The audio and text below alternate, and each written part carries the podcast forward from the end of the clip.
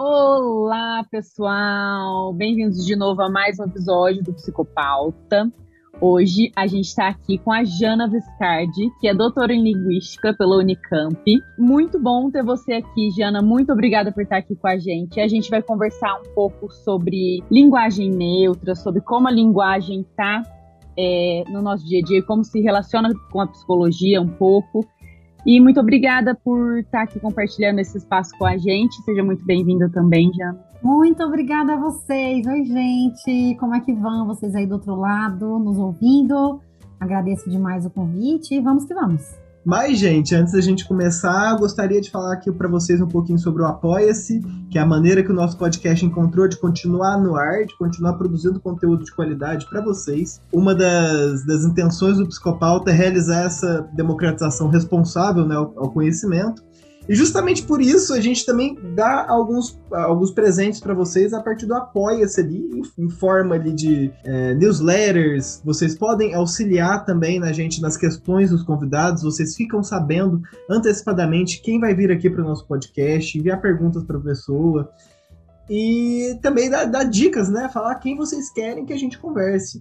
A partir de dois reais você já pode fazer isso. A partir de cinco reais que você apoia a gente, você recebe uma newsletter quinzenal sobre psicologia, que já tem vários quadros que a gente está fazendo ali.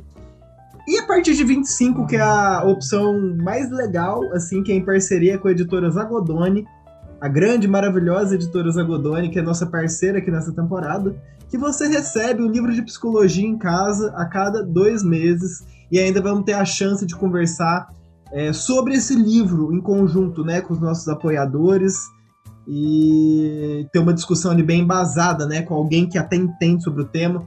Se a gente tiver a oportunidade, a chance, até com os autores, de conversar com os autores desse livro junto com vocês. Certo? Então, se vocês gostam do nosso projeto, vem apoiar.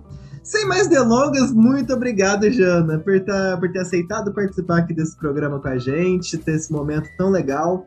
E começa aqui explicando pra gente, para quem tá ouvindo, quem é você, é, como você chegou na linguística, como o que que é, o que que é a linguística também, né? E um pouquinho sobre o seu trabalho, sobre o seu trajeto.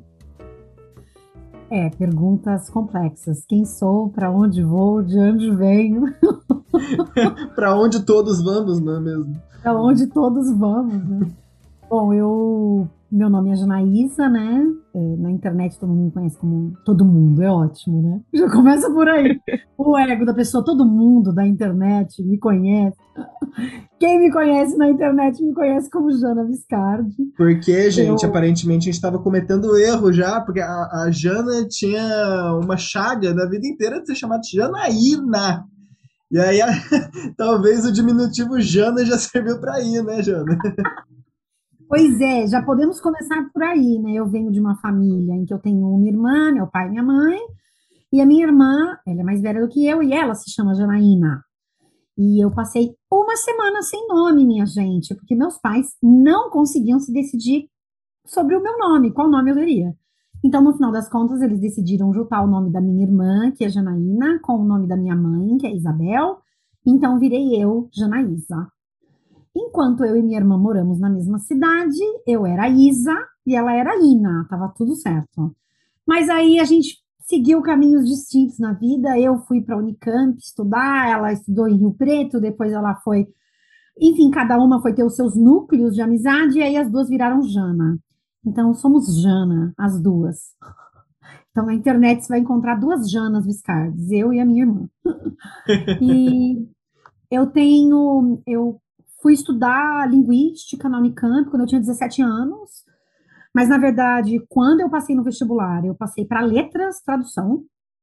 Eu sempre gosto de falar disso, porque eu fico com a sensação de que as pessoas que nos acompanham na internet, elas têm uma fotografia daquele momento presente, e eu acho que elas distribuem essa fotografia para a vida toda.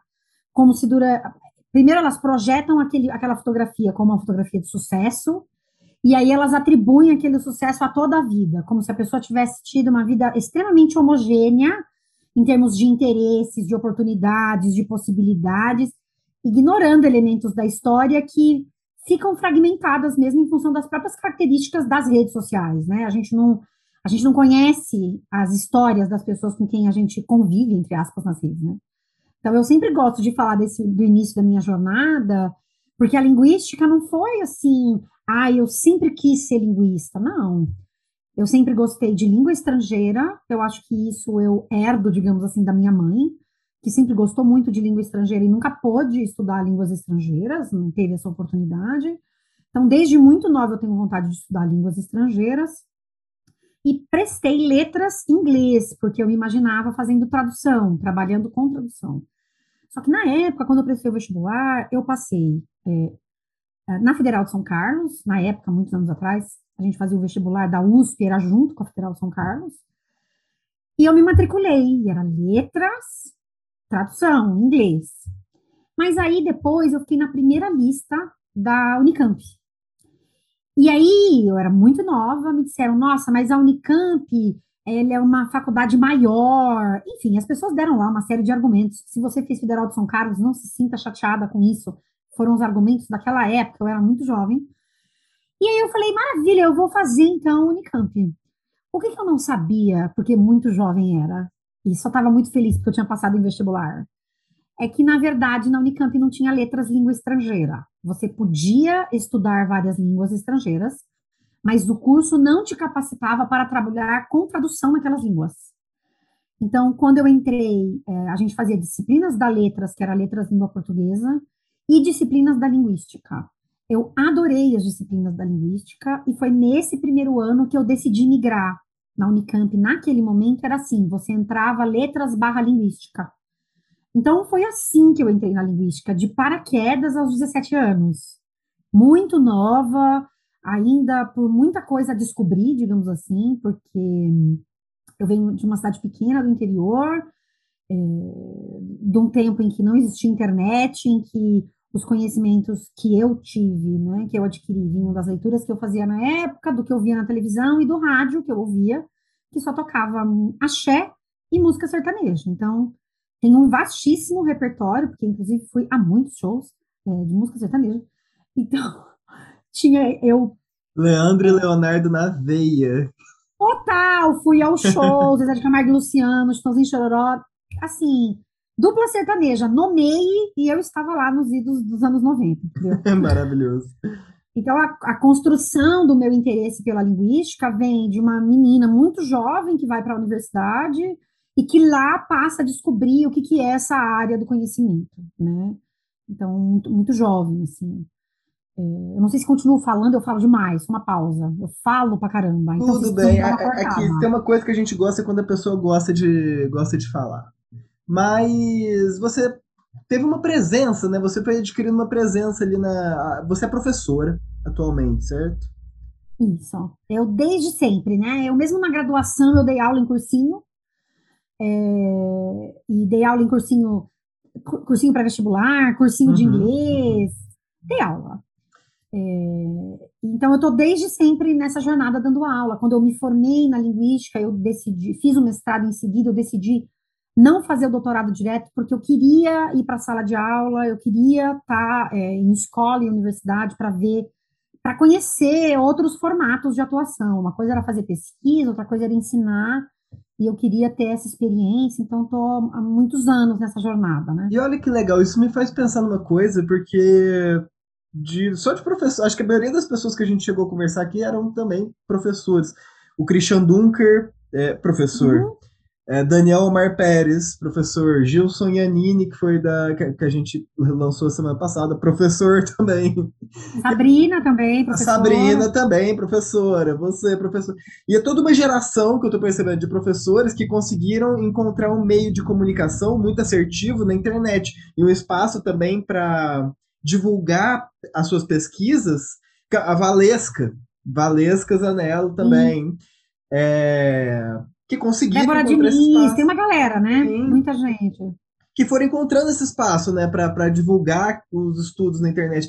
Como que você chegou na, na, na, internet um dia que você falou, vou abrir um perfil no Instagram, vou abrir um canal no YouTube, eu vou roteirizar e eu vou olhar para uma câmera e vou começar a gravar?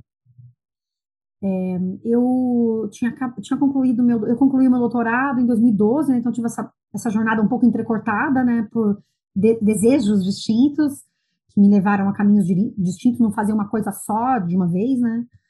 Aí, quando eu acabei o doutorado, foi em 2012, aí eu fui para as universidades, fui dar aula em várias universidades particulares, em que o ensino é bastante é, é, sucateado, né? A depender da universidade em que você está. Até que eu encontrei um lugar muito bacana em que eu atuei por três anos, e inclusive com relações internacionais, porque aí nessa jornada eu já tinha feito meu doutorado, eu fiz uma parte do doutorado fora do Brasil, então eu falava alemão, inglês, espanhol, enfim. E, e foi uma fase muito bacana da minha vida, mas num dado momento eu falei, acho que eu não quero mais continuar aqui, eu pedi as contas desse trabalho, e fiquei tentando entender com o que é que eu queria atuar, e eu naquele momento queria fazer formação de profissionais dentro das empresas, porque eu achava que as pessoas elas tinham um entendimento de linguagem, é, de, de como poderiam se comunicar entre si, que eu achava muito quadradinho. Então, o que eu fiz? Eu pensei, vou montar um canal no YouTube para as pessoas conhecerem o que eu faço.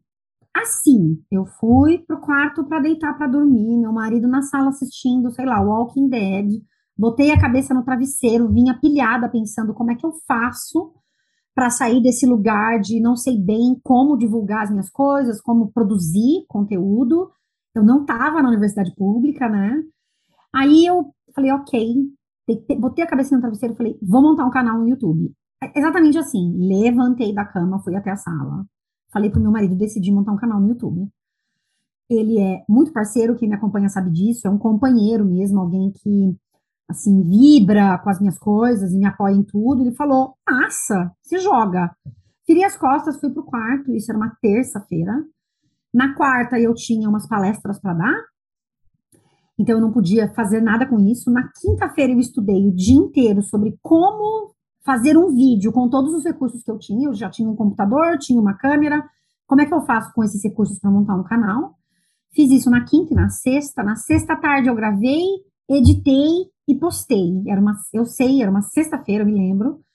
No, à noite, quando eu postei o meu primeiro vídeo no YouTube, a princípio com esse desejo, com essa vontade de que eu estaria ali para é, divulgar um pouco do meu trabalho. Tanto que os meus primeiros vídeos são super corporativos, do tipo, como participar do grupo de WhatsApp, como montar o seu currículo, é, como mandar um e-mail corporativo, sei lá, eram coisas assim, entendeu? Quem vai lá nos meus primeiros vídeos. Nada vê... a ver com o conteúdo de hoje, praticamente. É, e que mudou muito rápido, né? Porque como eu já tinha um interesse pelo feminismo, como eu estava conectada com essas pautas, as coisas me interessavam, foram coisas que eu é, conheci quando eu entrei na universidade, é, eu decidi trazer isso. Foi inclusive num 8 de março que eu trouxe a temática do tipo da relação de como é que se fala com mulheres nos ambientes corporativos. Né, a invisibilidade da mulher no ambiente corporativo e tal. E aí, pronto, eu, é, engraçado, né? Eu comecei o projeto, eu tinha uma ideia muito fixa. Até que fui entendendo que era meu, eu fazia com aquele projeto o que eu quisesse, é meu o espaço do YouTube, né?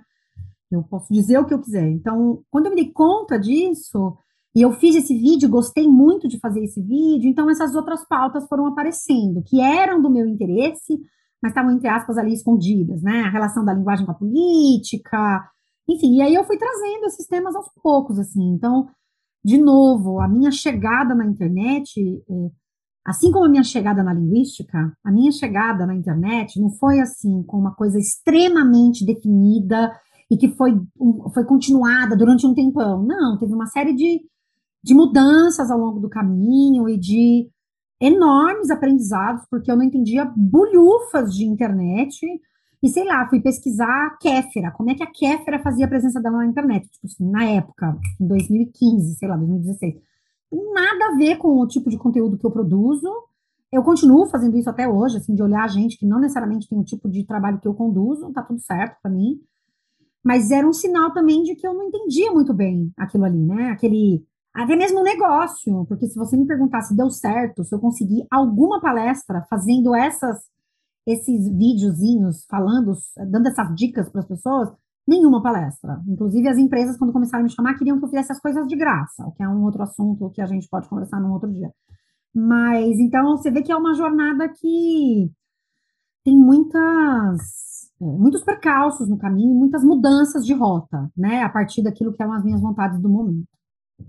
Mas realmente começam a achar que quem trabalha com internet vai trabalhar de graça para você, vai fazer uma propaganda de graça para você, vai fazer um, uma palestra de graça para você, né? Justamente só por alcance, sei lá o que, que se passa na cabeça. É, hoje em dia eu mando vídeos. Calma, tá aqui. Jana, você acha que mudou muita coisa de lá para cá? Porque está falando de uma época que o YouTube também não era conhecido como era agora, né? Ali em 2015 tinha muito, muito conteúdo, criador de conteúdo surgindo que não sabia, né, por onde começar. Você acha que mudou o que você faz agora do que você fazia antes, assim? É, você fala o negócio ou o que eu faço? Porque, que veja só, eu, se a gente pensa, por exemplo, no Pirula, a gente está em 2022, 2021, o Pirula fez 10 anos de internet, né? Então ele começou lá em 2011, que foi uma época que vários youtubers começaram e ficaram conhecidos porque eram, eram não eram poucos, mas foi um grupo que foi se consolidando, que continuou ali, que se conhecia que fazia coisas uns com os outros. Era uma outra fase. Quando eu entrei na internet, já não era exatamente a mesma coisa. Acho que é o Pirula quem fala, é, inclusive, que Antes, a simples menção fazia com que as pessoas ganhassem uma quantidade imensa de seguidores, tinha um cruzamento muito grande entre as audiências, né? Hoje a gente tem é, um ecossistema, digamos assim, que é gigantesco, né? Você tem milhões de canais, são muitos canais. Tanto é que, de repente, você conhece alguém que tem milhões de pessoas no YouTube ou no Instagram e você fala, essa é a famosa quem? Porque é um nicho que você não tem o mínimo acesso, você não sabe quem são aquelas pessoas, e são pessoas muito conhecidas. Né? Aí então, eu tenho muito isso com psicólogos famosos, às vezes a pessoa fala, nossa, esse cara tem 700 mil. Eu Poxa, é sério? Tem quem é esse cara? E tá lá, tá, tá na boca de muita gente, mas realmente isso é. acontece, aumentou muito e a. Enfim, tem, eu sinto também que vai criando pequenas bolhas para todos os gostos, né? Então, meu irmãozinho pode ter um youtuber de 10 milhões de seguidores, que 10 milhões de pessoas conhecem ele. Dá para povoar milhares da minha cidade com isso, só com seguidores desse cara e eu nunca ouvi falar dele. É, e eu acho que hoje tem muito esse lugar bem profissional, muita gente, eu acho que ainda tem uma coisa que é, as pessoas olham um canal de milhões e acham que aquilo é facilmente alcançável. Eu acho que ainda tem gente que tem essa lógica. Mas, ao mesmo tempo, eu acho que tem, hoje tem um lugar maior de tentativa de profissionalização. Né? Tem várias agências, inclusive, que falam sobre isso, várias pessoas que pesquisam isso, essa, essa lógica, né? Então, eu vejo que tem gente, eu acho que tem um volume maior de pessoas que começam mais estruturadas. E que, inclusive, é, começam com projetos mais definidos. Mesmo que eles não vão para frente, porque eu acho que as pessoas, elas também, às vezes, ficam... É, acham que vai dar tudo muito certo, porque começou muito estruturado, porque tem isso, porque tem aquilo, porque tem dinheiro.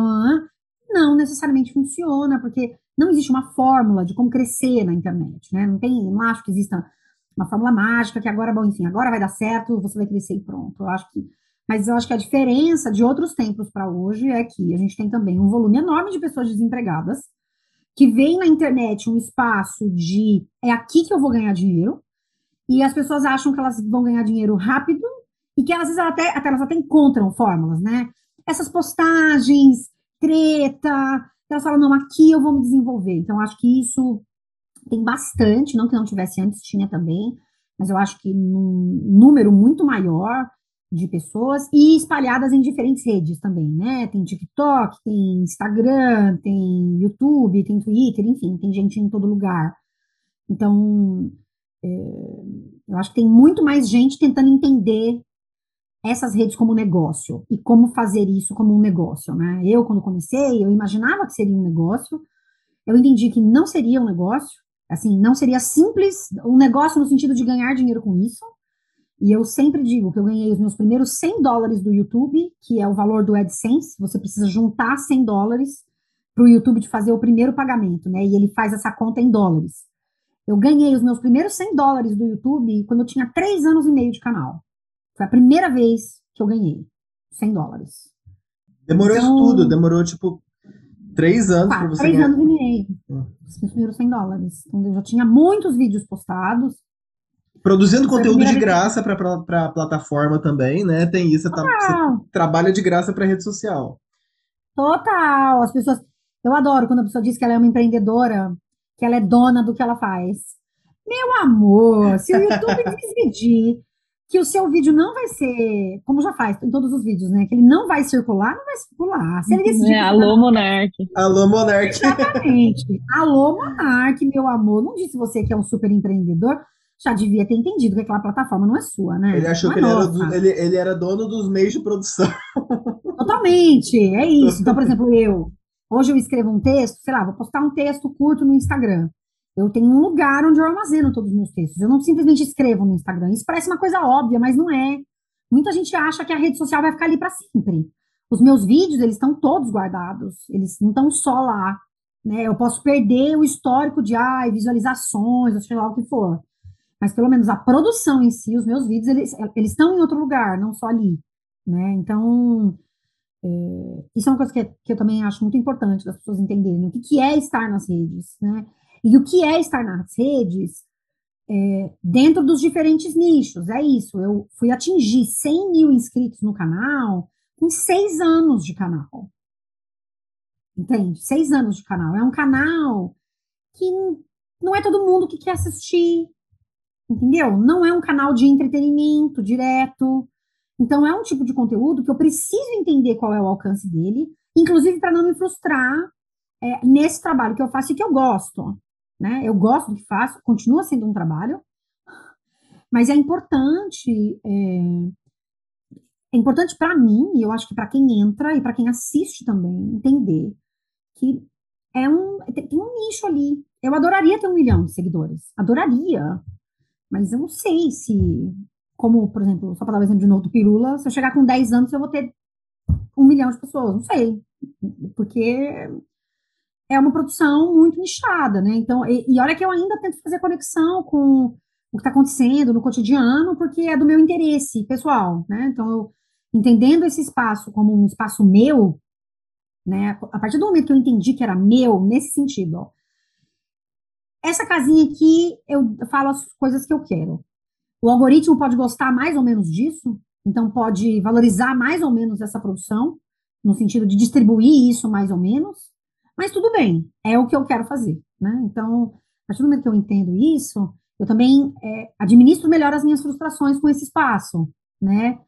Porque o algoritmo, ele me estimula a falar de treta. Basta olhar lá no meu canal, o vídeo que eu falei do marketing, o vídeo que eu falei da guerra, o vídeo que eu. Ontem eu fiz uma live, tinha 1.500 pessoas me assistindo. As minhas lives em geral tem 300 pessoas, de primeira, 500, tinha 1.500. Não é à toa, né? Não é à toa. Então, acho que a partir do momento que a gente vai entendendo essas variáveis todas, isso ajuda a gente a administrar a presença nas redes, entender o que a gente quer fazer, quais são os limites daquilo que a gente faz. Então, por exemplo, eu, eu trago tretas? Trago. Eu aprendi acompanhando outras pessoas, claro, né? Não é sozinha da minha cabeça, que eu podia fazer uso é, desses espetáculos que acontecem no cotidiano para falar de questões de linguagem que me interessam. Ok, então eu vou fazer isso porque isso ajuda a chamar público. É claro, eu quero público, todo mundo quer. Então, eu vi que vocês têm o pauta quente aqui, né? Que é inclusive um nome maravilhoso. Vamos aqui. então, o pauta quente ele é importante, né? Porque vocês estão lá falando de BBB, estão falando de, sei lá, um monte de temas que são atuais e que podem chamar mais pessoas para vir, porque tem um algoritmo de busca que faz com que as pessoas vejam essas coisas. Isso é inevitável, né? E não só, tem. Eu, eu me identifiquei bastante com o que você está falando, Jana, porque em determinado momento ali, você. Que nem você falou do nicho. Você talvez você pode fazer o maior, o melhor conteúdo de linguística do Brasil, mas não vai ser o mesmo nicho da galera que vai seguir o Porta dos Fundos, por exemplo. Porque 15 milhões de pessoas amam comédia, vão seguir o Porta dos Fundos. É a mesma coisa que o Psicopauta. Podemos ser, em questão de qualidade, sensação melhor, podcast pode ser uma qualidade igual a de qualquer outro gigantesco. Mas não vai ter a mesma quantidade de seguidores, porque a gente é do nicho da psicologia ou ali das ciências humanas, sociais, aqui, aqui, está aqui, a galera da, da exatas, a gente já teve relato, né, Lívia, de pessoas de exatas que ouvia a gente, mas Sim. já entra em outros lugares, né? É, eu tenho, inclusive, várias pessoas de exatas que me acompanham, eu estava tentando aqui no meu, no meu perfil, é, para mostrar, pra, não mostrar, né, mas para falar para vocês, que uma coisa que me surpreendeu nesse processo é que ao longo da minha produção de conteúdo, eu nunca, eu nunca, quer dizer, até um ano atrás, talvez, dois anos, é, até essa fase que as pessoas começaram a falar sobre divulgação científica, e isso virou uma, uma coisa, uma moda, digamos assim, eu nunca falava que eu era divulgadora científica da linguística. Eu queria muito ter a liberdade de poder falar é, sobre a minha saúde, eu vivo com uma doença crônica, sobre o processo de envelhecimento, eu sou uma mulher de 41 anos, que para as redes sociais já é velha, então tem uma coisa aí, né, uma mulher já velha, digamos assim, para aquilo que está fazendo. Tinha vários temas sobre os quais eu queria discutir, então eu não queria me ver engessada no lugar, ela é a que fala sobre linguística. Embora no meu Instagram, no meu Twitter eu faça a piadinha do Jana Viscardi, bem linguista do YouTube, de brincadeira, bem linguista do, YouTube. Inevitavelmente, a, as minhas reflexões, elas são entrecortadas pelos temas que eu gosto de estudar hoje dentro da linguística e que também está relacionado com antropologia, com ciências sociais, enfim, tem essa, essa configuração aí de áreas que acabam perpassando um pouco das coisas que tem a ver com o que eu estudo hoje, que me interessa hoje dentro da linguística, né? E é claro que eu estou interessada, e eu me perdi, espera, o que eu estava falando? Eu estava com muita... Ah, é. e o que me... So... E o que que... É... Só que ao longo do caminho eu decidi trazer conteúdos mais linguistudos que eu falo. Então, sempre tinha lá referências a linguistas, inevitavelmente, mas eu decidi fazer um mini curso de linguística, em que eu falo o que, que é cada área da linguística, e aí uma semana é a área, e depois o próximo vídeo vai ser um autor da área, uma autora da área, né? E eu me surpreendi, eu estava falando dessa coisa do nicho e tal, né? A gente estava falando disso, que eu tenho vídeos em que eu estou falando, sei lá, de pragmática, de fonética e filologia, apresentando SOCI, e tem lá 10 mil visualizações, que para o meu espaço eu acho ótimo, comparado com vídeos que, que são mais do momento e que às vezes alcançam o mesmo, é, o mesmo número de visualizações, o mesmo número de pessoas de alguma forma interessadas por aquilo. Então, é engraçado que nesses meus vídeos que são introdutórios de áreas da linguística, eu tenho várias pessoas que me seguem já há um tempão, que não são da linguística, que são de outras áreas do conhecimento, mas que adoram esse conteúdo. Então, eu acho que é também é, como o meu conteúdo ele é conectado com pautas do cotidiano, quando eu faço conteúdos que não necessariamente são da pauta do cotidiano e que são mais da linguística, mais linguísticos mesmo, eles, esses conteúdos eles podem não atingir rapidamente o mesmo número de visualizações de outros vídeos, mas eles continuam despertando o interesse das pessoas, então eles continuam aparecendo e para gente que não necessariamente é da linguística, e isso eu acho muito legal, porque então eu estou sempre fazendo esse balanço. Ok, a linguística é a ciência que estuda a linguagem, vamos pensar o que é linguagem. A linguagem está em tudo, então eu posso fazer tanto um vídeo mais, é, entre aspas, cabeção, no sentido de ser mais voltado mesmo, mais específico da área, quanto vídeos que tem tudo a ver com o nosso cotidiano, desde uma curiosidade sobre, sei lá, sotaque, mulher fala mais do que homem, é, a realidade de. É, de tribunais sobre violência contra a mulher, como é que Mesmo a linguagem... seus vídeos sobre, sobre linguagem neutra também, né? Você também, Sim, tipo, que também, dá também... Que é algo que me interessa desde o começo do canal, né? Ou logo no começo do canal. Eu tive a oportunidade de conhecer pessoas que me acompanham até hoje, amigos mesmo, que me acompanham, que eu, que eu acompanho até hoje, e que vieram no canal para falar sobre questões de gênero, de identidade, e que me fizeram olhar para essa questão, me, me trouxeram para essa questão, né? Eu sou muito curiosa e essas questões é, me foram surgindo justamente do interesse de trazer pessoas que eu fui conhecendo, inclusive nas redes sociais, e que traziam essas questões sobre gênero e identidade, né? E aí isso passou a ser um interesse meu. Eu tenho trocentos vídeos sobre linguagem não binária ou linguagem neutra, neolinguagem, enfim, tem várias hum. formas de falar, né? De chamar.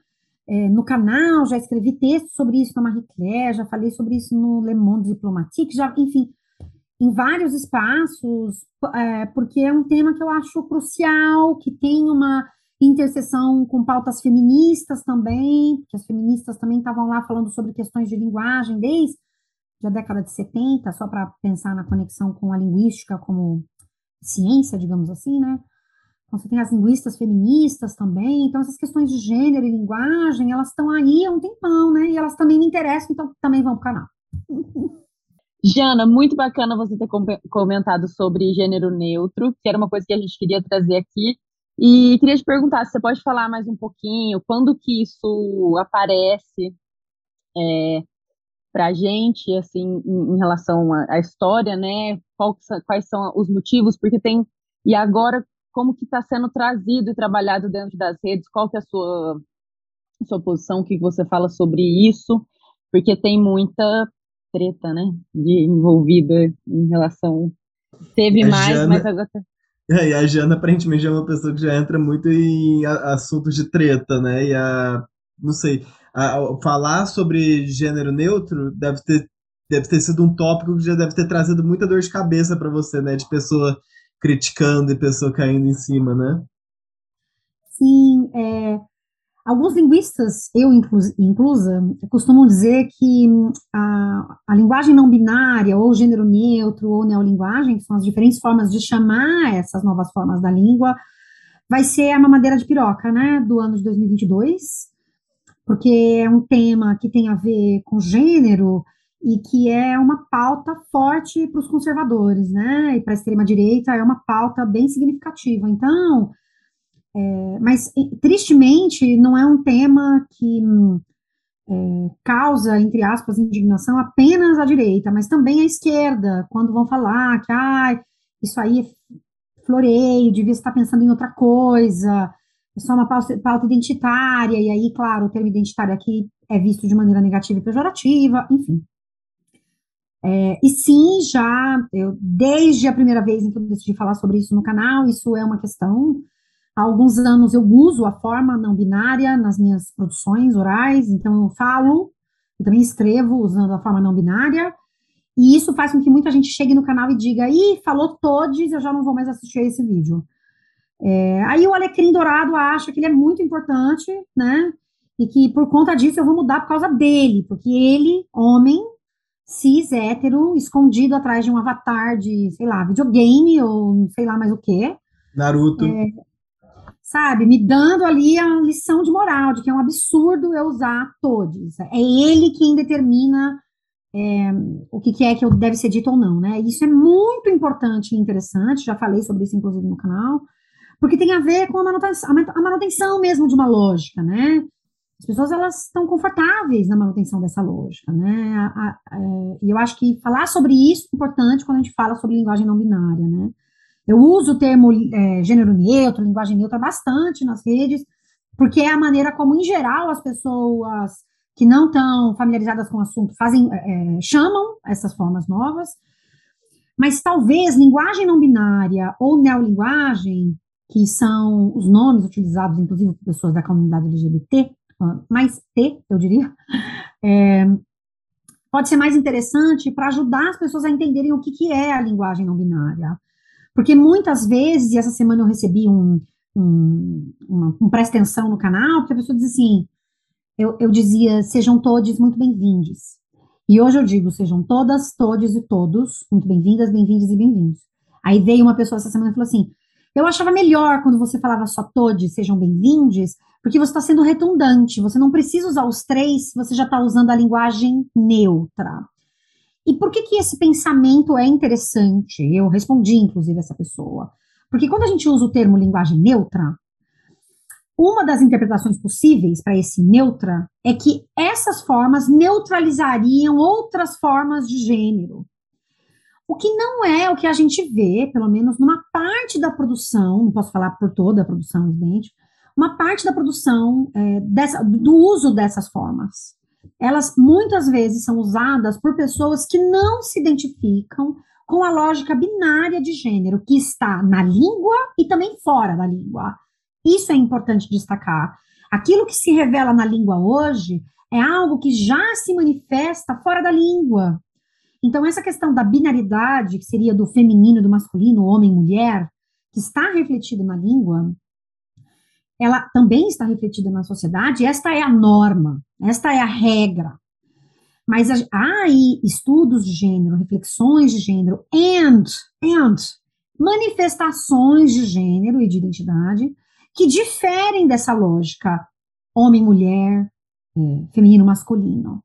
Então, o que a linguagem não binária faz é reverberar essas reflexões e essas manifestações de gênero que estão fora da língua, na língua. Então, quando você usa a palavra menine, pode ser que você esteja usando como genérico, né? É, como para todo mundo. Mas pode ser que você esteja usando menine para se referir a alguém que prefere, que pede o uso da linguagem não binária. E aqui tem esse elemento que é muito importante, porque a gente tem vários temas que conversam. Então, quando a gente fala sobre essa mudança da língua, a gente pode sim pensar historicamente, né? A Manuela estava trazendo essa questão dessa história, né? Na, no impacto ou nas mudanças que foram sendo trazidas pelas feministas ao querer transformar uma série de formas linguísticas que eram sexistas, de ordem sexista. Então, as reflexões sobre o masculino genérico fazem parte disso. E aí, o masculino genérico, que é você usar a forma masculina para se referir a todos e todas e todos. Ai, já me falaram muito isso na internet. É o que a, galera, é, é, a galera É um argumento muito comum. A língua e... portuguesa já é. já é neutra. isso, através do masculino genérico. E veja, isso não é uma realidade só do português, isso é muito importante. Esse é um argumento utilizado por pessoas em outras línguas, mas há estudos, tanto dentro da psicolinguística, quanto da sociolinguística, da linguística histórica, que mostram que, na verdade, esse masculino genérico, a, a percepção das pessoas não é pelo genérico, é pelo masculino mesmo, acaba por priorizar o masculino e não o genérico.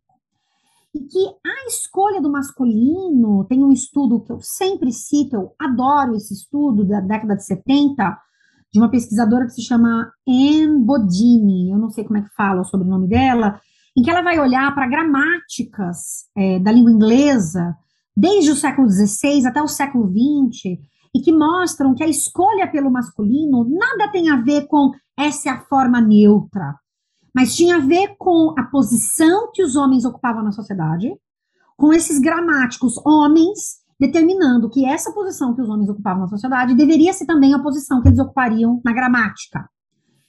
O que acontece é que as pessoas elas olham a língua hoje e elas muitas vezes associam uma língua em funcionamento à norma padrão. E por isso que elas vão dizer que o masculino há essas regras, que o masculino é que é o neutro. As pessoas têm muita dificuldade de perceber que essa norma padrão é uma idealização. Ninguém usa todas as regras do padrão no seu cotidiano. Nem no contexto mais formal é, isso acontece. Mas é como se fosse algo a que as pessoas se apegam, como se elas precisassem daquilo para existir naquela língua. Aquele ideal tem que estar tá lá, lá na frente. E aí tudo que começa a, entre grandes aspas, desviar deste ideal, tudo que foge dessa norma é questionado. E aqui a gente não pode ignorar que a gente está falando de uma questão de gênero numa sociedade extremamente conservadora e que vai reverberar, portanto, não só no dia a dia dessa população que vive essa violência nas ruas, apanhando, morrendo, é, isso também vai reverberar na língua. Então, essa violência, que é uma violência da sociedade, no cotidiano, uma violência física, ela também se transforma em uma violência simbólica, quando as pessoas ignoram a possibilidade de uso dessas formas não importando quem é que está fazendo essa, esse pedido, né? Muita gente vem me dizer, eu não concordo com a linguagem neutra, não vou usar. E eu várias vezes eu digo, tá, mas você não vai usar com quem?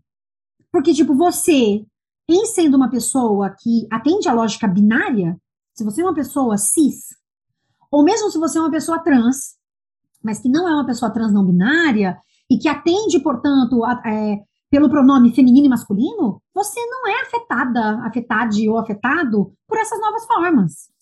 Agora, me diga você que você vai estar numa conversa, e a gente está vendo isso também no BBB, você vai estar numa conversa e vão te dizer, eu, eu, o meu pronome é esse, e você vai sistematicamente ignorar o pronome do outro. A pessoa isso... tem tá tatuado na testa, é.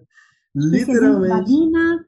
É um exemplo é, muito significativo, e aqui a gente pode explorar isso, discutir isso em outros, outras frentes, né? Porque no caso da Alina, é, é gravíssimo porque está tatuado na testa e porque ela se identifica com um pronome que existe na língua, não é um novo pronome. Tem, uma, uma, não tem nada complexo. É esse pronome. é algo que você observa enquanto você se comunica com o outro. Então, quando você nega o uso desse pronome, essa é também uma escolha política. Essa é também uma escolha é, que tem a ver, ainda que seja, com o seu completo alheiamento dessas questões e com o alheiamento, digamos assim, nem sei se essa palavra existe, mas a essa, ao direito ao outro de existir. Você não está preocupado com essa questão. É um tá apagamento, aí. né? É um apagamento mesmo desse outro, porque às vezes é isso, você é até boazinha, simpática, mas é isso, você não tá ligando para esse outro, né? Esse outro, é, ele é um outro mesmo, com o qual você não dialoga e que você não enxerga, né? Não vê, e aí o apagamento. Então, é interessante a gente entender a complexidade que envolve o uso dessas novas formas e o quanto os argumentos usados por aí, eles são argumentos muito relacionados a uma norma, tá? Eles têm relação direta com uma norma, que não é só uma norma é, da língua, é uma norma da vida pública, da vida em sociedade. É, é o apagamento, é ignorar a existência de grupos que não são como eu, né? Então, se não são como eu, é, não merecem visibilidade, não deveriam existir, ou sei lá o quê. Então, eu gosto muito desse tema. É, eu acho que é obrigação. Eu as, coloco até no meu Instagram, né, linguista ativista, e depois eu soube que, inclusive, tem um perfil que se chama linguista ativista é, no Instagram. Eu acho que é obrigação, sabe? Sabe, ciência e sociedade? É obrigação discutir essas questões. Veja, eu sou uma mulher cis, branca, eu não passo por essas questões, mas, é, diretamente, eu, eu não sou atravessada diretamente porque não é a minha vivência.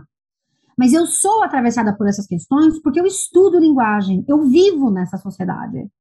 E quando digo todes, tem um monte de machinho alfa vindo me dizer, ai, usando conhecimentos que são ultrapassados, que são, é, na verdade, desconhecimento sobre a lógica da língua, da maneira como ela acontece.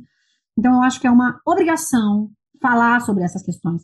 E quando eu digo isso, gente, é um chamamento é, para as pessoas discutirem essas questões todas com embasamento, sabe? Sem essa coisa do. Porque senão vira de novo uma, mara- uma madeira de piroca mesmo. Eu sei que esse tema vai ser um tema complicado nesse ano. Muitos conservadores vêm nos meus vídeos. E veja, se os conservadores vêm no meu vídeo, eu que performo gênero total dentro do padrão e da norma, você pode imaginar, é, quer dizer, não podemos, né? Sequer podemos imaginar o que é a realidade de uma pessoa trans que está fazendo um pedido básico de expressão da sua existência através da língua e que é sistematicamente negado em função da lógica mesmo que a gente vive e que reverbera em diferentes minorias ou maiorias minorizadas, né, depende de como a gente quer chamar aí esses grupos. Então, é isso, eu, me empolgo para falar desse tema, porque eu acho que ele é crucial para a gente é, entender as dinâmicas da nossa sociedade, para a gente viver melhor na nossa sociedade, viver uma sociedade com mais respeito e integridade, sabe? Com certeza. E sabe, eu tenho uma sensação, Jana, de que às vezes parece que a linguagem ou a língua, né, até assim é vista como uma entidade maior e que não é e que ela tá ali pronta e ela é dada e acabou e que ela não é nossa, né? Que ela não porque ela, a, a língua tá ali e a gente é parte da língua também, né? Então, por exemplo, ah, é a norma, mas tá bom, vamos vamos fazer Ninguém alguma tá coisa com falando isso, né? Voz é mercê pronta. mais, né? Então, Ninguém é- fala voz mercê mais, a língua acompanha, né? Acho que as pessoas é, negam o quanto a língua pode, inclusive, ser uma manutenção de poder, né? Sim. E, e como é E esse é um importante, né? Porque ah, eu, escuto muito na internet, tipo, ai, mas só tá falando, ai, até nesse exemplo do BBB, tiveram pessoas que viraram pra Lina e falaram, ai, eu só errei, tipo, nossa, não é uma grande coisa. Mas é uma grande coisa, né? Sim. Não, e esse é um ponto bem importante, né? Eu fico com a sensação de que as pessoas acham que a língua é algo que está embalado a vácuo. Está ali embalado, não se altera. Ou que é algo que caiu de uma árvore, e não algo que existe na sociedade, né? Esse ponto que vocês trouxeram, para mim, ele é crucial, né? É claro que o linguista, como um cientista da linguagem, ele pode é, olhar para as estruturas de língua e refletir sobre a possibilidade dessas mudanças, entre aspas, pegarem em diferentes níveis da língua. Então, por exemplo, o que eu estou querendo dizer com isso? Em português, e é importante dizer que essa discussão, frisar, essa discussão sobre a linguagem nominária está em diferentes línguas, línguas que têm o sistema feminino, masculino e neutro, porque o neutro nesses sistemas não é um neutro para pessoas, mas para coisas, então, essa discussão tá, está em diferentes línguas. Né? No caso do português, quando a gente vai construir uma frase, a gente concorda as coisas. Né? Então, a menina bonita estuda matemática. Então, é a menina bonita. Então, há o feminino e o masculino nos substantivos, e esse feminino masculino reverbera nas palavras que estão em volta. Então, vai aparecer no artigo, vai aparecer no, no, no adjetivo, tá? Então, esse, esse é um, o português funciona assim, não, são, não é assim com todas as línguas. É, tem línguas com mais complexidade, digamos assim, de estruturalmente, eu não estou falando de gramática normativa, mas estrutura mesmo interna de uma língua. O inglês, né, muito, às vezes entra um pouco nisso, né? Inglês, por exemplo, não tem. É, uhum. Você tem o, o, o, artigo que é um só, esse the. Então, a manifestação de gênero em inglês, essa discussão também existe em inglês mas ela vai aparecer para é, pronomes e não para nomes. O né? They, então, os... they, né? Que, que Isso, usam. por exemplo, né? Ou o uso, quando você tem uma coisa que não tem um sujeito definido, que você usa o he ao invés do she. Então, por exemplo, é, é preciso estudar bastante para que ele se desenvolva. De repente, é para que as pessoas se desenvolvam, mas o uso é desse pronome masculino, tem uma reflexão também em torno disso e tal, enfim. As línguas todas estão aí se debatendo com essa questão. E o linguista pode querer, por exemplo, um linguista é, brasileiro, vamos supor, está estudando a estrutura do português do Brasil, pode dizer: eu não sei se vai pegar essa forma neutra, porque ela precisa se espalhar em vários elementos. Ela precisa, a gente precisa de um novo artigo, precisa espalhar no adjetivo. Então, internamente é muito a mudança que eu vou chamar aqui entre aspas de muito profunda. São vários elementos que deveriam mudar para que essa para que essa, essa forma, essas formas se consolidem. Isso é algo que pode ser discutido, tá? Isso é uma coisa. Outra coisa é dizer, ninguém deveria estar tá usando isso, porque isso é um absurdo. Porque, inclusive, você pode ter formas intermediárias entre você usar a concordância em tudo, inclusive tem caído a concordância em português, né? Por exemplo, ao invés de você falar as meninas estão cansadas, é muito comum que se fale as meninas estão cansadas né? Você vai dizer, meu Deus, isso é um absurdo, eu não estou falando de norma, estou falando de produção, de uso. Isso em uso é muito corrente, mesmo em pessoas com mais escolaridade, se você quer trazer essa discussão. Né? Nossa, aqui em Franca, eu, eu falo bem assim mesmo. É isso, exatamente. Então, isso está está espalhado em diferentes dialetos, é, tem a ver com mudanças de língua, tá? Não estou falando de norma padrão. Vai então, ficando. É ah, perdão, Jana, pode, pode terminar, por favor. Não, é que vai ficando também, que nem a Manu falou, é, fica, até, fica até não natural, sabe? Se você vai escrever um livro que de dois adolescentes conversando, tentando parecer uma conversa casual, ele não vai falar, ai, ah, elas estão muito cansadas. Não parece uma coisa que aconteceria, então vai perdendo até a, a naturalidade ali do diálogo, a, enfim, é, uhum. é, é, bom também né, trazer a, a, essa língua que está mudando para dentro da literatura, para outros ambientes. É, na verdade, é e até antes de ser a língua que está mudando, é a língua que está acontecendo nesse momento presente, né? É uma língua que acontece, está acontecendo aqui, está mudando, está acontecendo. A gente não pode ignorar isso. Então, se a gente pensar, por exemplo, por outro lado, estou aqui dando uma viajada, né? Que algumas das concordâncias estão, entre aspas, caindo, elas estão saindo do nome, Pode ser que se torne mais simples esse sistema em português. E pode ser que algumas formas do neutro realmente se consolidem a partir dessas novas dinâmicas de produção. A gente não sabe. Isso é um ponto importante. O linguista não sabe, ele não tem como dizer não vai. Porque a gente está vendo as coisas acontecendo. Então você pode projetar, pensar como vai ser, mas você nunca vai poder dizer. Isso nunca vai se consolidar, porque a gente não sabe que tipos de forma no meio do caminho se consolidam. Pode ser que você não use para todos os substantivos, mas pode ser que amigues já fique. Então, tudo bem, você não vai ter uma mudança que é, é você não tem uma transformação de todas as estruturas, mas pode ser que isso se consolide em algumas, em, em alguns itens do vocabulário, pode ser que isso se consolide é, para um pronome específico, por exemplo, que hoje tem vários, né, acontecendo ao mesmo tempo. Então, é, isso tudo, esse tipo de estudo e reflexão, de olhar como é que essas formas estão aparecendo, como elas aparecem nas redes sociais, que tipo de uso vem sendo feito em ambientes acadêmicos, que são importantes para a consolidação desses processos, né, em ambientes escolares também. Você pode olhar e ver, tá bom, o que é está se consolidando, o que é está aparecendo aí? Aí tudo certo. Né? Isso é um estudo. Outra coisa é dizer, não, não pode, não deveria, porque blá, blá, blá. Não, isso existe. Não pode, não existe tá? Se você tem uma comunidade usando, tá aí o Pajubá, né? Um dialeto tão importante, tá aí para nos dizer, né? Não tem isso de não pode, tá? E eu tô dando, trazendo aqui o Pajubá como exemplo, mas enfim, tem outras tantas possibilidades aí, né? Acho que a Lívia ia falar alguma coisa. Você, você ia falar, Lívia? Eu vi que você tinha aberto o microfone agora mesmo. É tão tra... real que isso afeta vocês estão me ouvindo? Agora Agora estamos. Agora estamos. Travou tudo para mim. Eu estava comentando que é tão real isso, né? Isso que você estava falando até de, de que no português o, o, masculino é entendido como homens mesmo. Eu lembrei de uma situação de quando eu estava escrevendo meu TCC. Sempre me incomodou muito que em psicologia a gente tem muitas autoras, né? É uma área que tem muitas mulheres. E aí, toda aula, alguém, tipo, colocava a referência, a gente sempre usou APA na UFTM, né? Então era só o, o, sobrenome, e aí a gente sempre tratava como autores, e, e, não eram homens que tinham escrito, às vezes eram artigos só de mulheres.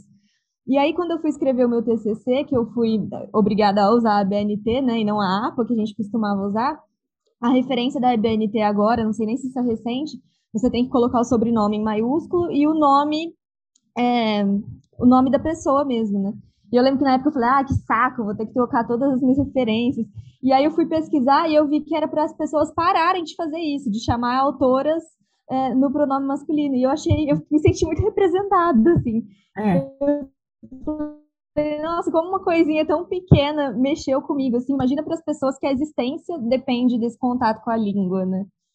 É. É, é, a Débora Diniz, a professora Débora Diniz, ela tem um canal no YouTube, né, também, e ela tem alguns vídeos em que ela vai falar sobre essa questão do uso do, é, da forma, de formas que não sejam o masculino genérico.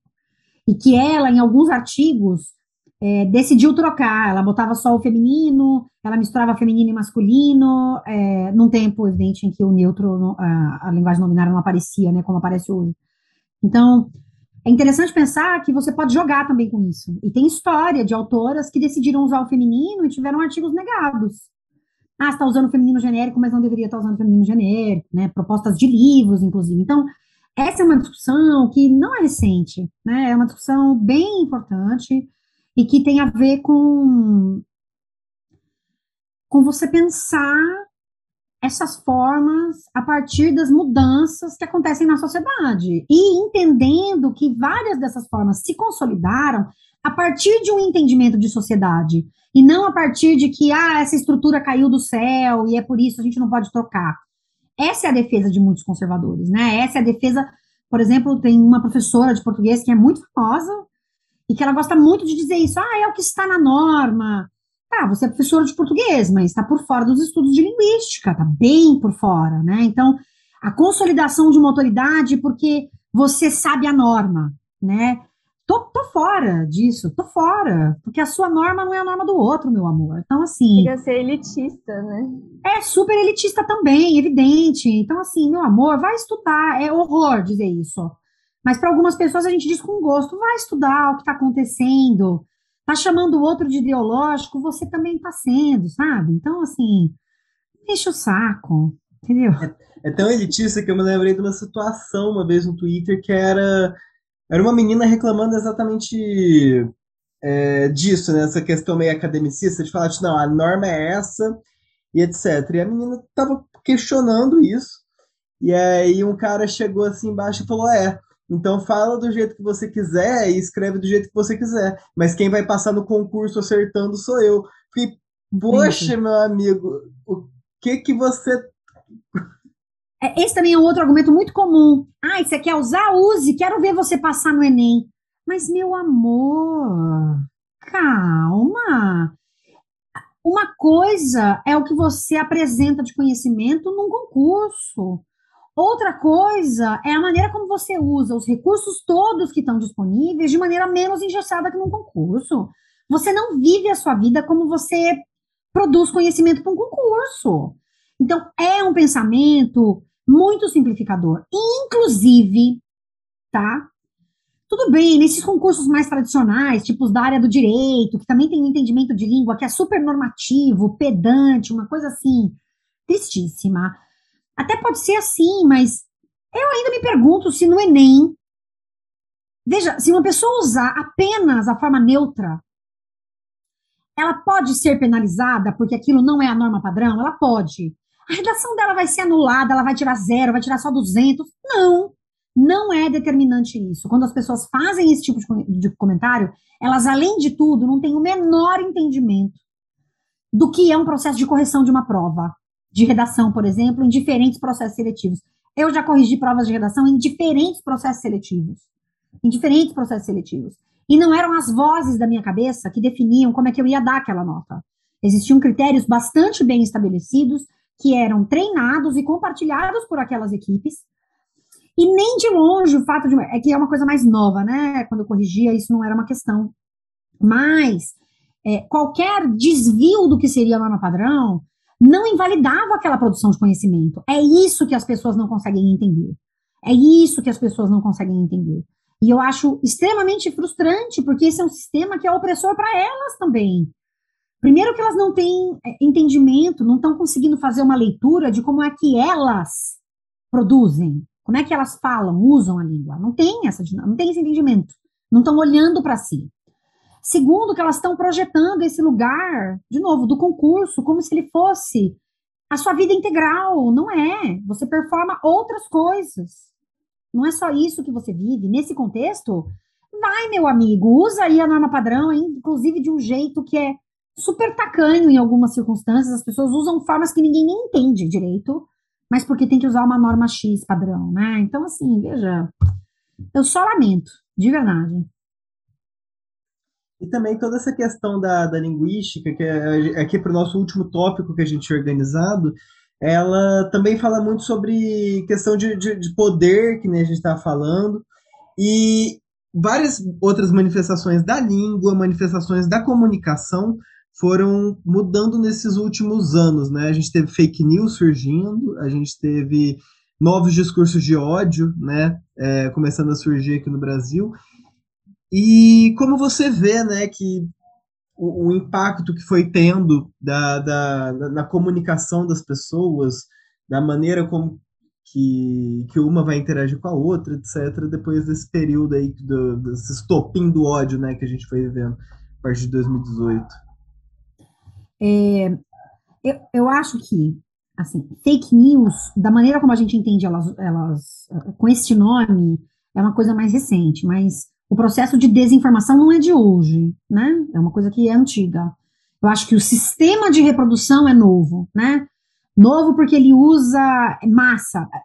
Já existia antes também, né? Em canais televisivos, mas o que a gente tem com as redes sociais é um tipo de segmentação possível, que ficou bastante conhecido com, com a Cambridge Analytica, né, no período das eleições dos Estados Unidos, e que disseminou para outros vários países em período eleitoral. Então, acho que é isso que é o novo, esse tipo de segmentação, de uso de um discurso específico, segmentado de maneira bastante específica para é, diferentes comunidades, né, e o impacto disso na vida das pessoas. Então, eu acho que pensando socialmente, né? A gente vê as pessoas falando que deixaram de falar com parentes, deixaram de conversar com as pessoas.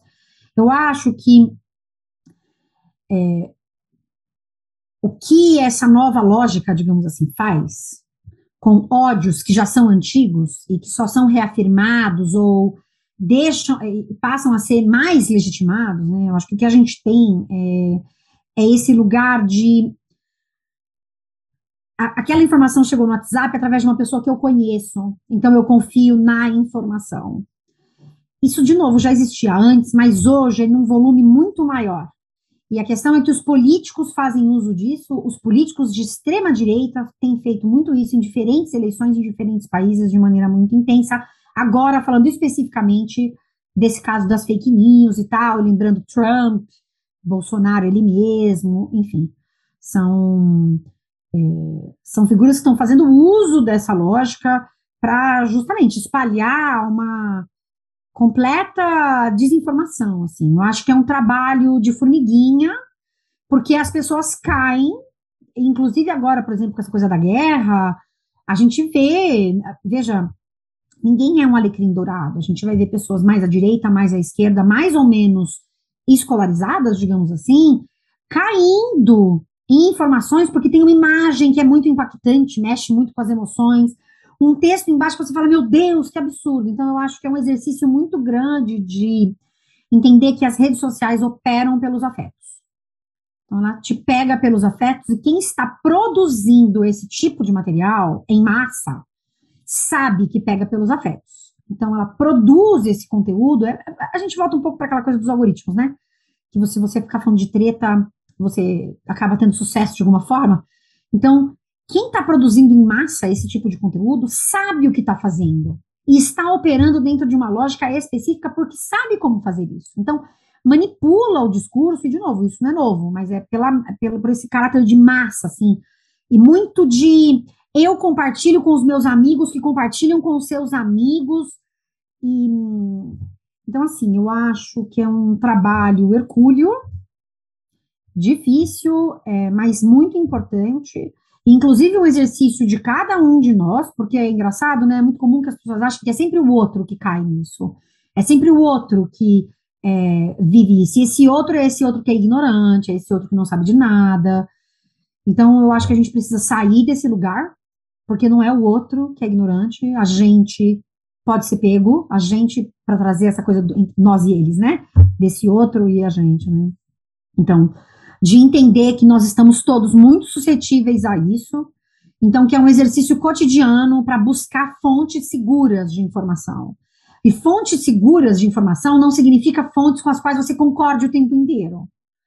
Mas fontes que você sabe que tem bastante gente trabalhando naquela informação, não é assim. Olha, eu não tenho nenhum enviado na guerra, me mandam uma coisa e eu simplesmente posto né? Você tem esses grandes conglomerados que tem gente que está lá na guerra. Você pode até não concordar com a maneira como está sendo feita a cobertura, mas pelo menos você sabe que você que você que aquela imagem não é uma imagem de três anos antes de um outro lugar, tá entendendo? Tipo, eu acho que pensar o que são essas fontes mais seguras, consolidar, construir, fomentar um olhar crítico para isso. Eu gosto muito de pensar nessa lógica, porque eu fico com a sensação de que é como se assim, não é, vai dar certo a partir do momento que eu só tiver as fontes que eu gosto. Eu não acho que seja isso necessariamente, é saber o que, que significa aquilo que eu estou lendo. Por exemplo, se eu leio o Estadão, para dar um exemplo, eu sei que o Estadão é um jornal à direita. Eu sei como é que eles estão enquadrando discussões sobre economia, bem-estar social, direitos humanos, eu sei. Mas eu precisei de anos para ir construindo isso. Então, quando eu leio, não significa que eu nunca mais vou ler o Estadão. Mas quando eu leio o Estadão, eu sei como é que as coisas estão enquadradas ali. Eu sei que há uma outra perspectiva. Da mesma maneira, quando eu leio o Intercept, a Carta Capital, a Veja, sei lá, né, esses grandes é, veículos de informação, né, de você entender que é, é, é possível ler, mas é preciso entender o que é que significa essa leitura, né, o que, que tem ali. Né. Aqui a gente sempre deixa um finalzinho para você dar indicações para quem ouviu o seu episódio até aqui. Pode ser de autoras, autores, é, livros, programa de TV, série, filme, o que tiver no seu coração. Tem seus quatro minutos para indicar o que você quiser para quem ouviu o seu programa até agora. Olha, eu vou indicar outros linguistas, né? Então, já que a gente está aqui. Tem, por exemplo, o professor Gabriel é, Nascimento, que tem um livro sobre racismo linguístico, é bem interessante. Tem o professor Daniel Silva, que faz alguns estudos, tem alguns estudos sobre Bolsonaro, que eu acho muito interessante, gosto muito, linguista lá da Federal de Santa Catarina. É, tem o podcast Babel, que é um podcast é, sobre línguas, bem bacana, com o Bruno e a Cecília. Tem o Vitor, que faz, que tem um perfil de divulgação científica da linguística é, lá no Instagram. Tem a Língua e Ciência, que está começando um podcast também, que é um perfil no Instagram. É, tem, na verdade, são muitos perfis. Tem a professora Luana, que também faz um trabalho de divulgação científica, Luana Conto. É, eu sempre me esqueço os tantos nomes. Para quem se interessa por esse estudo de linguagem que tem a ver com questões queer, por exemplo, tem o professor Rodrigo Borba, né? tem o Eliton Lau. É, Para quem quer pensar essa questão do masculino genérico, tem uma dissertação, dissertação ou tese, não me lembro mais, que é do professor Guilherme Meder, M-A-D-R, professor não, não sei se ele é professor hoje, mas é desse pesquisador Guilherme Mader, também que é ótimo. Ou seja, tem um monte de gente para a gente ler, ouvir em diferentes espaços. Eu passo depois também os links para vocês poderem deixar na descrição, se vocês quiserem, porque eu não lembro o, os perfis todos, né? O do Victor, por exemplo, é Victor Linguística no Instagram. O Língua e Ciência também é assim, mas tem tantas outras pessoas que estão produzindo conteúdo sobre linguística por aí, é muita gente.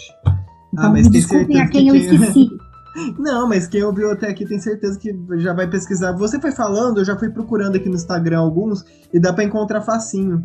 É, com os nomes. Ah, que- e já lembrei de outros passou. dois. Pode passar. É, tem o Empoderamento Linguístico também no Instagram, ela faz uma série de lives com linguistas, é, então é legal também, a Josemara. É, tem, é, procurando aqui agora, tem, por exemplo. Ah, não, então são- eu sempre gosto de pensar em gente que continua fazendo, continua produzindo, né? Ah, esses são alguns dos. Tem a.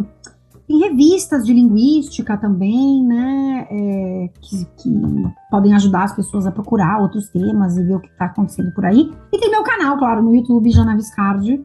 Eu estou nas redes sociais todas também. E acho que é isso. Jana, muito obrigado pela sua participação até aqui no momento. Foi um episódio incrível, que nem a gente falou, é uma área que a gente não, não tinha muito, muito conhecimento, mas espero ter aprendido muito com você. Você, você fala muito bem, tudo que você trouxe aqui foi bem legal. E, Obrigada. gente, de verdade, sigam a Jana ali no, no Instagram, ali no YouTube também, que os conteúdos que ela posta são sensacionais. O Psicopauta dessa semana foi esse. Muito obrigado pela audiência de vocês até o momento. Todo sábado tem episódio novo, sábado que vem vai ter outro. E esse aqui é, é o que a gente preparou com todo carinho pra vocês nessa quarta temporada que a gente tá fazendo com tanto amor. Certo? Então, tchau, tchau, gente. Então, tchau, tchau. Beijo, gente. Beijo, Tchau. gente. Tchau, tchau. Obrigada.